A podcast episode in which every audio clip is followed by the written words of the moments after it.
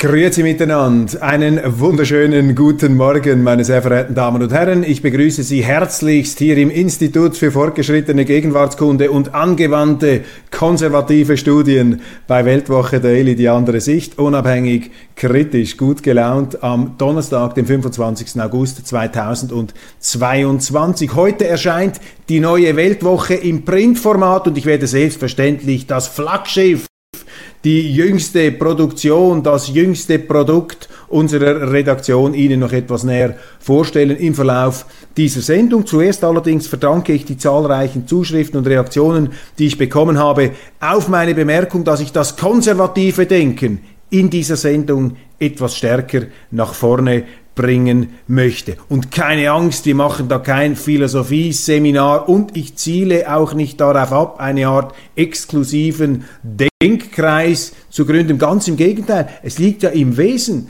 des Konservativismus, des konservativen Denkens, dass er nicht zur Geschlossenheit neigt. Das ist eben keine Ideologie auf Dogmen gegründet, sondern das Konservative ist der Versuch, der Wirklichkeit, dem Leben gerecht zu werden. Und ich würde mich ja persönlich als liberal-konservativen bezeichnen. Es gibt beide Strömungen, die mir äh, sympathisch sind in meiner äh, Lebensgestaltung. Das Liberale, das ist das Freiheitliche, das äh, Zukunftszugewandte, das auch Aufmischende und alles in Frage stellende. Und dann gibt es das Konservative, das Bewahrende, die Einsicht letztlich, dass alles Neue dem Alten klar überlegen sein muss. Wenn nicht, darf man das Neue nicht wagen. Also eine Art Bremse auf der Grundlage von Traditionen und Lebenserfahrungen. Und ich glaube einfach, dass in der heutigen Zeit ähm, das äh, Gaspedal etwas äh, zurückgenommen werden muss. Gerade bei uns in der Schweiz, aber auch in Deutschland, in der Europäischen Union,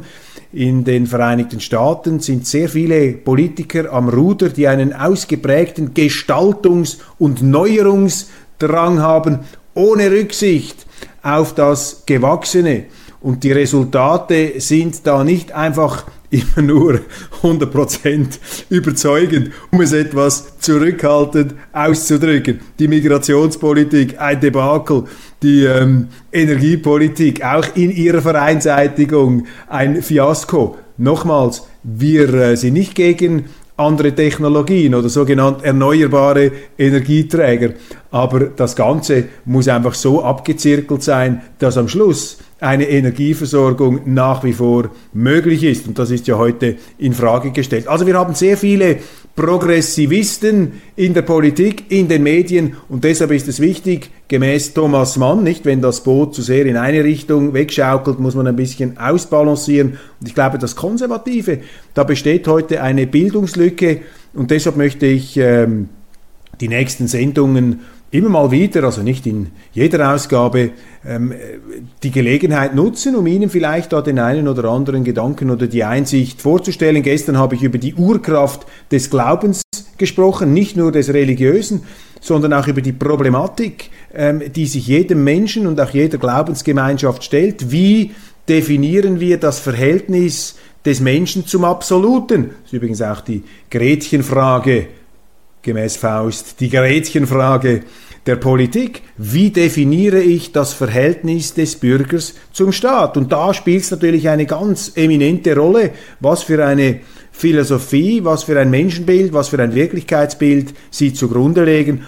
Und da orientiere ich mich hier in dieser Sendung ganz klar am liberal-konservativen. Aber, und das ist wichtig, auch wenn ich diese Überzeugung habe, gehöre ich nicht zu denen, die sagen, okay, alles, was dem widerspricht, hat im Grunde keine Daseins- und keine Existenzberechtigung. Das wäre ja auch wieder ungeschichtlich, das wäre auch wieder traditionsblind. Es ist eine Tatsache, es gibt Grüne, es gibt Linke, es gibt auch die Neigung des Menschen, sich in Ideologien zu verlieben, seine Glaubensfähigkeit an abstrakte Gedankensysteme zu heften. Wenn das alles nur von Anfang an falsch wäre, dann hätten es die Menschen nicht gemacht. Also es muss auch in diesen aus meiner Sicht falschen, irregeleiteten Ideologien ein Körnchen Wahrheit geben. Einen Karl Marx hätte es nie hervorgebracht, wenn nicht zu der Zeit, als er seine Bücher geschrieben hat, die Problematik der sozialen Verelendung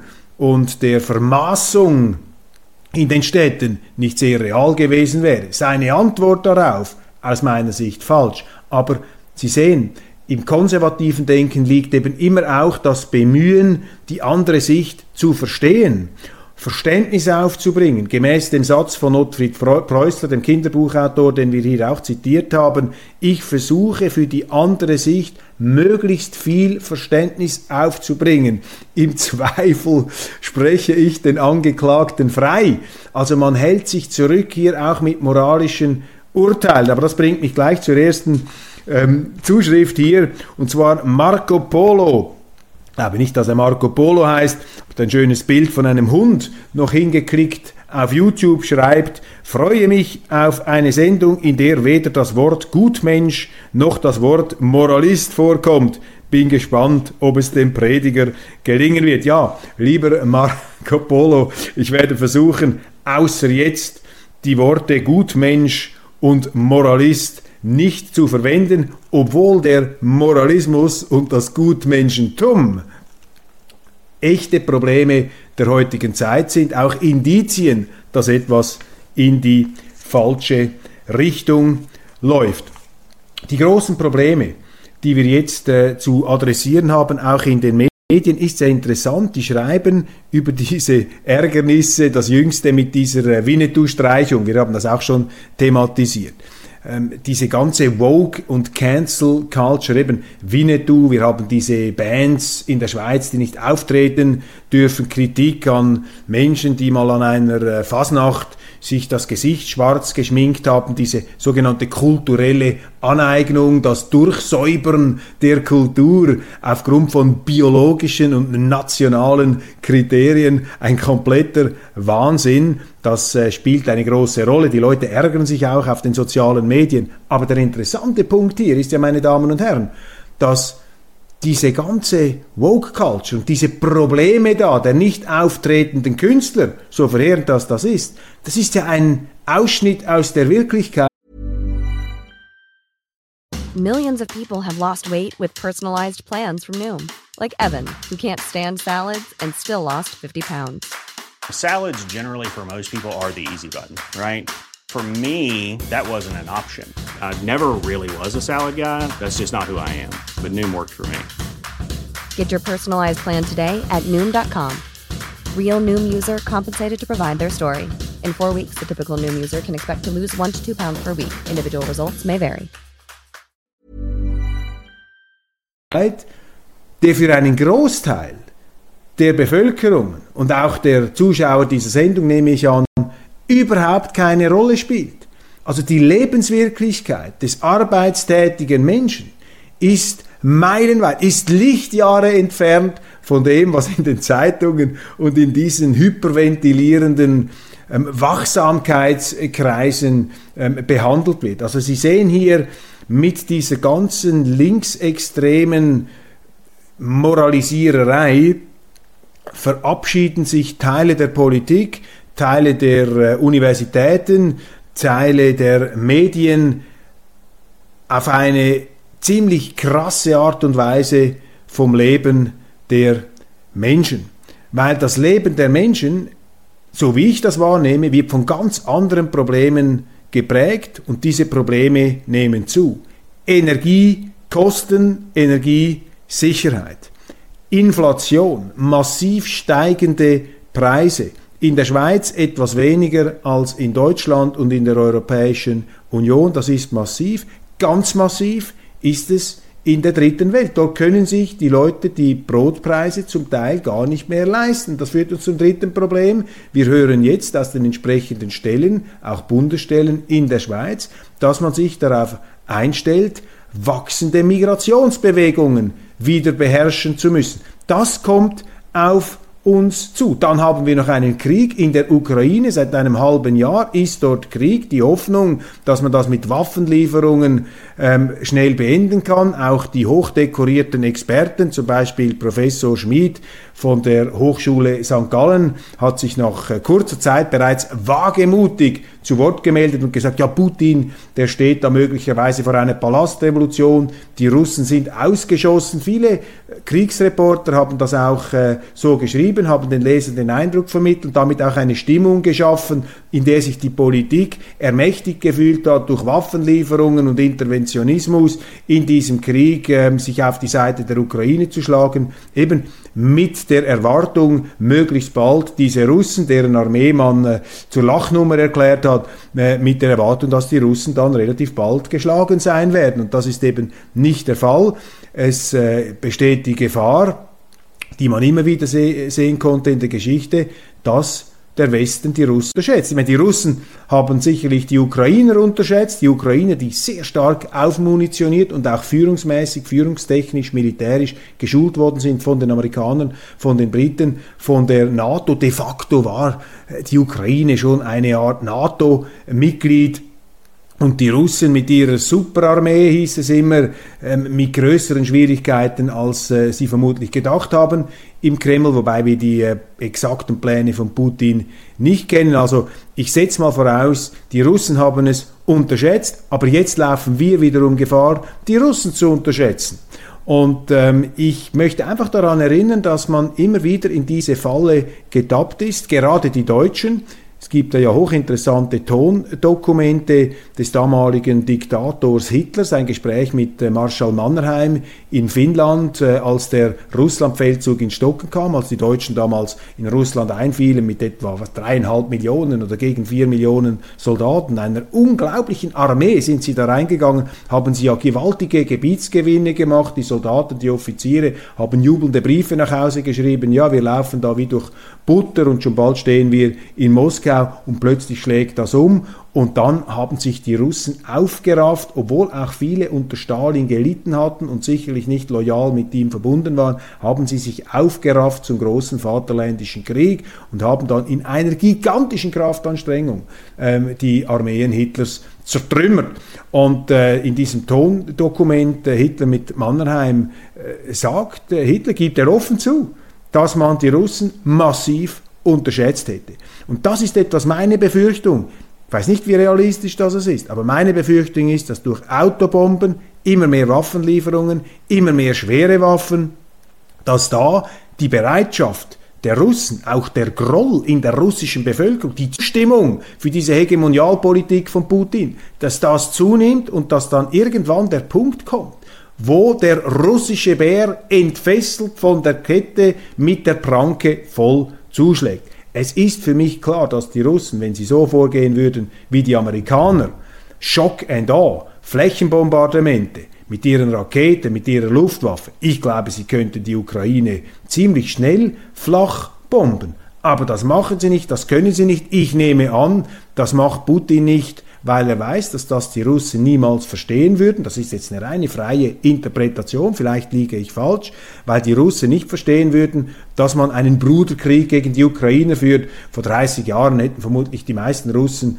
nicht zwischen Ukrainern und Russen unterschieden. Das ist ein relativ neues Phänomen, dass sich hier diese Nationen so scharf gegeneinander abgrenzen. Damit sage ich nicht, dass es innerhalb der Ukraine nicht auch Bewegungen immer wieder gegeben hat, die ein sehr starkes Nation-Building betrieben haben. Selbstverständlich, ich bin da auch nicht der letzte instanzliche Experte, will da niemandem zu nahe treten, aber ähm, ich glaube, man muss hier schon sehen, dass auch ein Putin in einem gewissen Spannungsfeld drin ist. Wenn aber der Westen die Sache dermaßen auf die Spitze treibt, dass dann auch wieder so ein großer vaterländischer Krieg angesagt werden könnte, dann warne ich einfach davor, die Russen zu unterschätzen. Und wir dürfen uns da auch nicht einlullen lassen in so eine Art Steady State, in so einen Normalzustand, dass da jetzt einfach Krieg geführt wird, ja, und wir liefern die Waffen und machen die Sanktionen, versuchen die an die Wand zu drücken. Wenn man versucht, eine Supermacht an die Wand zu drücken, über die Krippe zu stoßen, dann spielt man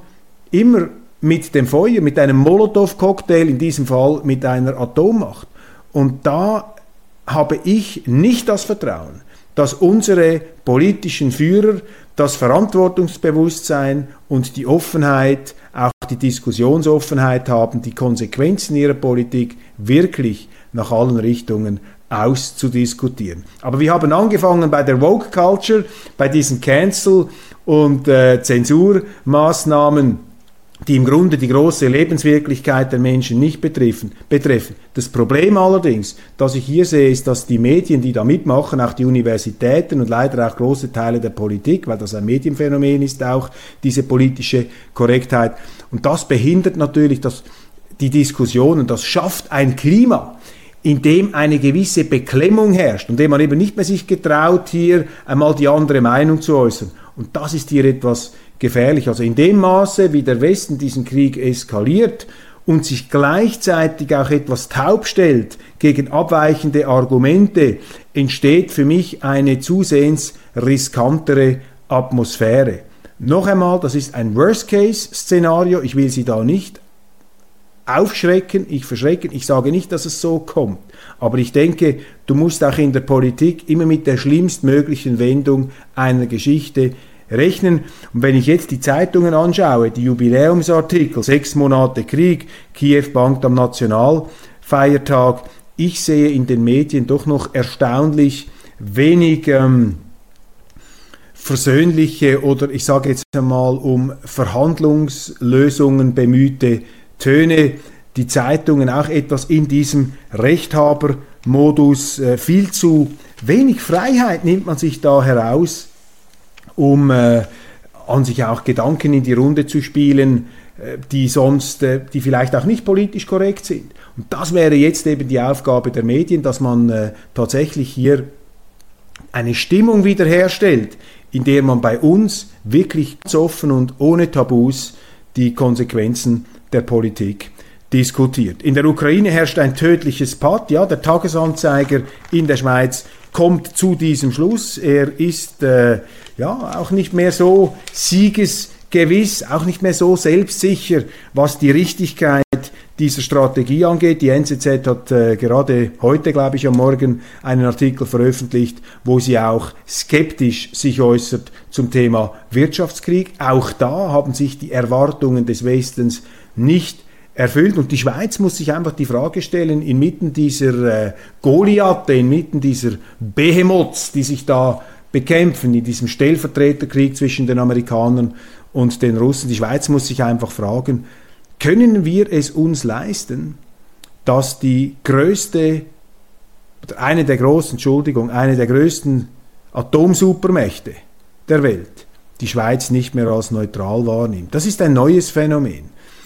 Also die Neutralität der Schweiz war über weiteste Strecken, trotz immer wieder aufflammender Kritik, aber über weiteste Strecken im 20. Jahrhundert und sowieso im 19. Jahrhundert unbestritten bei den Großmächten, auch im Kalten Krieg, auch im Zweiten Weltkrieg. Natürlich gab es Kritik von den Amerikanern an der Schweiz, vor allem nachdem die Deutschen Frankreich besiegt hatten und wir aufgrund der äh, Versorgungsnotlage gezwungen waren, Waffengeschäfte äh, mit, äh, mit den Russen, äh, mit den äh, Deutschen zu machen, damit die Deutschen den Abriegelungsring öffnen, damit wieder Rohstoffe in die Schweiz kommen konnten. Das ist eine Verletzung der Neutralität damals gewesen, aber aus der Not geboren, aus der echten Not geboren, aus der Versorgungsnot ähm, geboren. Die Frage ist einfach heute, kann sich die Schweiz das wirklich leisten?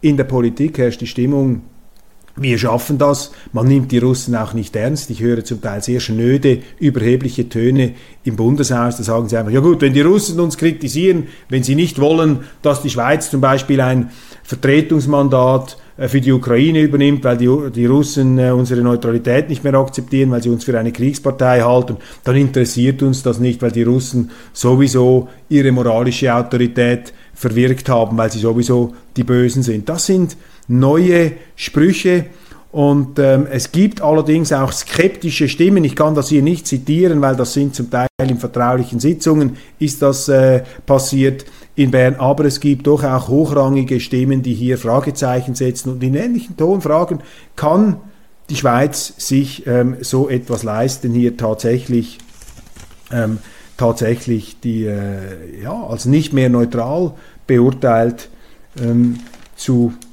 werden. Mitmachen bei der NATO ohne Beitritt, geht das überhaupt? Fällt etwas ins gleiche Kapitel. Ich meine, man kann in der Schweiz diskutieren, dass wir näher in die NATO gehen sollen, dass wir uns an Sanktionen gegen Russland beteiligen, das kann man machen. Das ist nicht ein Verbrechen. Aber man kann dann einfach nicht mehr die Brücke schlagen zum Begriff Neutralität. Und meine Position hier ist klar, ich sage die Neutralität, und zwar in ihrem strikten Verständnis, ist nach wie vor ein taugliches, ein brauchbares Instrument zur Gewährleistung der Sicherheit der Schweiz und gleichzeitig ist sie auch ein nützliches Angebot an die Welt. Nicht im Sinne einer äh, Selbstaufblusterung, aber der neutrale Staat kann Funktionen erfüllen, hat eine erhöhte Glaubwürdigkeit und er muss sich dieser Glaubwürdigkeit auch als würdig erweisen. Und da sind das schon sehr folgenschwere Entscheidungen, die der Bundesrat einfach getroffen hat, ohne im Grunde große Konsultationen durchzuführen. Und langsam, langsam erzwingen wir hier wieder eine Diskussion über dieses so wichtige Thema. Mitmachen bei der NATO ohne Beitritt geht das überhaupt? Ja, die FDP, die Mittepartei, die sind da für eine verschärfte NATO-Anbindung. Ähm, die sind der Meinung, dass das mit der äh, Neutralität zu vereinbaren äh, sei. Da bin ich ganz anderer Meinung. Das wäre natürlich brandgefährlich, wenn die Schweiz in der NATO mitmachen würde. Damit hätte sie dann auch im Grunde ihren Neutralitätsstatus verwirkt. Das heißt nicht, dass sie auch dann und wann noch irgendwann mal eine Konferenz durchführen kann, aber der historische Ausnahmestatus, den die Schweiz völkerrechtlich verbrieft seit 1815 auch hat, übrigens stark mit ermöglicht durch Russland damals, Zar Alexander I., ein großer Freund der Schweiz, hat darauf hingewiesen, dass wir neutral im völkerrechtlichen Sinne werden äh, äh, konnten. Umso pikanter ist es, wenn die Schweiz heute sich dermaßen ähm, gegen Russland hier in Stellung ähm, bringt und die fast trotzige Tonalität, die man in Bern dazu hört. Ja, wir sind immer noch neutral, wir sind immer noch neutral. Das hat etwas Verkrampftes, da merkt man, dass die, die das sagen, selber gemerkt haben, dass es nicht mehr stimmt. Ich bleibe zuversichtlich. Ich glaube, dass ein Großteil der Schweizer äh, nach wie vor die Neutralität unterstützt und dass es deshalb äh, eine gute Chance gibt, dass die von Christoph Blocher geplante Neutralitätsinitiative durchkommt. Wie gefährlich ist Giorgia Meloni? Ja, zu Frau Meloni haben wir auch äh, einen Beitrag in der neuen Weltwoche, eine äh, Titelgeschichte von Nicholas Farrell, unserem Mitarbeiter in Italien. Er konnte Frau Meloni treffen und wird in der neuen Weltwoche darüber Auskunft geben. Ich kann Ihnen hier gleich das aktuelle Titelbild zeigen. Das ist nicht Frau Meloni. Hier vorne drauf, das ist eine Frau mit einer Rastalocken-Frisur, darunter der Titel Der eingebildete Rassismus und ein sehr prominenter Autor hat sich dazu geäußert. Anmerkungen zu einem Phänomen politischer Folklore, Thilo Sarrazin. Mit diesem Untertitel gibt er natürlich etwas die Wertung durch, die ich hier schon habe anklingen lassen, dass eben dieses Thema im Grunde sehr weit entfernt ist von den wahren Problemen, mit denen wir uns bald auseinanderzusetzen haben, macht es aber nicht uninteressant und ist natürlich etwas, was die Leute sehr stark beschäftigt. Dann Primadonna der Vernunft, Besuch bei der erstaunlichen Giorgia Meloni in Rom. Dann Bundesrat Berse musste beim Staatsanwalt antanzen. Sein engster Berater saß währenddessen in U-Haft. Christoph Mörgli mit einer Recherche. Das ist schon brisant, wie hier ein Bundesrat nun doch ähm, auf, auf, ich sag mal, für einen Bundesrat allzu enge Tuchfühlung mit den Straf- Untersuchungsbehörden drin ist. Wir haben eine Würdigung von Nicolas Cage, einem der interessantesten Schauspieler Hollywoods. Dann die Familie Dugin wird porträtiert. Sie haben das mitbekommen. Die Tochter Dugin ist einem Anschlag zum Opfer gefallen. Ihr Vater ein, wie es heißt, nationalistischer Prediger, und äh, wir untersuchen etwas, wir schauen da etwas hinter die Kulissen. Dann ein Schwerpunkt über Theodor Herzl und die Geburt Israels. Hier haben wir einen legendären Text des großen Schriftstellers Stefan Zweig noch einmal aktuell ins äh, Blickfeld gerückt. Ähm, Stefan Zweig, ein großartiger Autor über Theodor Herzl, dann noch viele, viele weitere Artikel in der aktuellen Weltwoche. Nun, wir waren bei der Schlagzeile, wie gefährlich ist Giorgia Meloni? Ist Ihnen auch schon aufgefallen, dass wenn ein linker Politiker in den Medien porträtiert wird, dann liest man selten solche Adjektive. Wie gefährlich ist jetzt der oder wie gefährlich ist der andere? An solchen Schlagzeilen sehen Sie einfach, dass die Journalisten bereits im Agenda-Setting eine bestimmte Emotion heraufbeschwören. Und alles, was nicht links ist, wird schon ins Toxische, ins Gefährliche hineingedrückt. Und das sind mehr oder minder subtile, man könnte auch sagen ziemlich primitive Manipulationsversuche. Aber sie verfangen eben, dass die Konservativen dadurch, und Frau Meloni ist sicher eine Konservative, sie ist keine Faschistin, ich meine, man versucht sie als das darzustellen, man hat auch versucht, ähm, ist ja immer der Reflex, Trump, ähm, Boris Johnson, Viktor Orban, ähm, Berlusconi, die werden alle und wurden alle als Faschisten verunglimpft, irgendwann einmal in irgendeinem Artikel. Und das ist einfach unseriös. Und das zeigt Ihnen die Einseitigkeit der Medien, von der immer mehr Leute die Nase voll haben. Wir glauben das einfach nicht, was da geschrieben wird. Und deshalb empfehle ich Ihnen den Artikel von Nicholas Farrell, der sich übrigens auch sehr intensiv mit dem Faschismus auseinandergesetzt hat, eine weit gelobte Mussolini-Biografie verfasste. Nicholas Farrell übrigens ein ehemaliger Oxford-Absolvent. Wie gefährlich ist Giorgia Meloni? Warum immer diese moralisierende, negativistische Betrachtung von Politikern, die nun nicht Millions of people have lost weight with personalized plans from Noom, like Evan, who can't stand salads and still lost 50 pounds. Salads, generally, for most people, are the easy button, right? For me, that wasn't an option. I never really was a salad guy. That's just not who I am. But Noom worked for me. Get your personalized plan today at Noom.com. Real Noom user compensated to provide their story. In four weeks, the typical Noom user can expect to lose one to two pounds per week. Individual results may vary. Links sind. Hier wird mit gespaltener Zunge wird da geschrieben. So geht das nicht. Der Widerstand sei ungebrochen in der Ukraine, das äh, titelt die NZZ.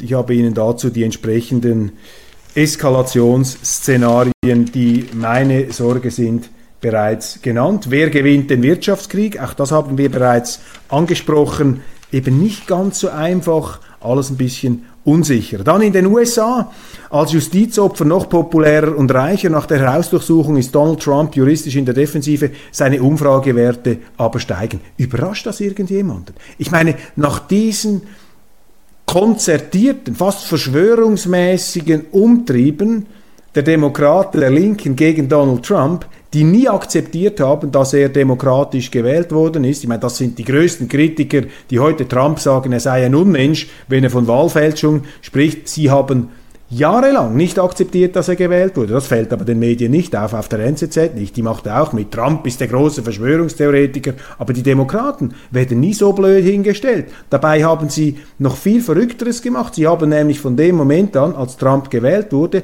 mit juristischen Mitteln mehrfach vergeblich versucht, ihn aus dem Amt zu drücken. Und Donald Trump war vermutlich der erste US-Präsident, der vom ersten Tag in seinem Weißen Haus vor allem mit Selbstverteidigung beschäftigt war. Und vor diesem Hintergrund ist es umso erstaunlicher, was er alles hingekriegt hat in dieser Zeit. Die ganze Wirtschaftsentwicklung, ähm, Migrationsthematik, Staatsabbau, Regulierungsabbau, das hat es ge gegeben. Die liberal-konservative republikanische Agenda hat er durchgesetzt. Wir hatten keine Kriege auf der Welt. Es war eine völlig andere Situation und das hat Trump hingekriegt, obwohl die Medien und die politischen Gegner vom ersten Tag ihn als Kriminellen hingestellt haben. Und deshalb sage ich, die letzten Wahlen sind nicht so gefälscht, wie das Trump jetzt hier behauptet, wenn er sagt, hier seien systematisch Stimmzettel umgedreht worden. Das konnte er nicht beweisen. Aber der Eindruck,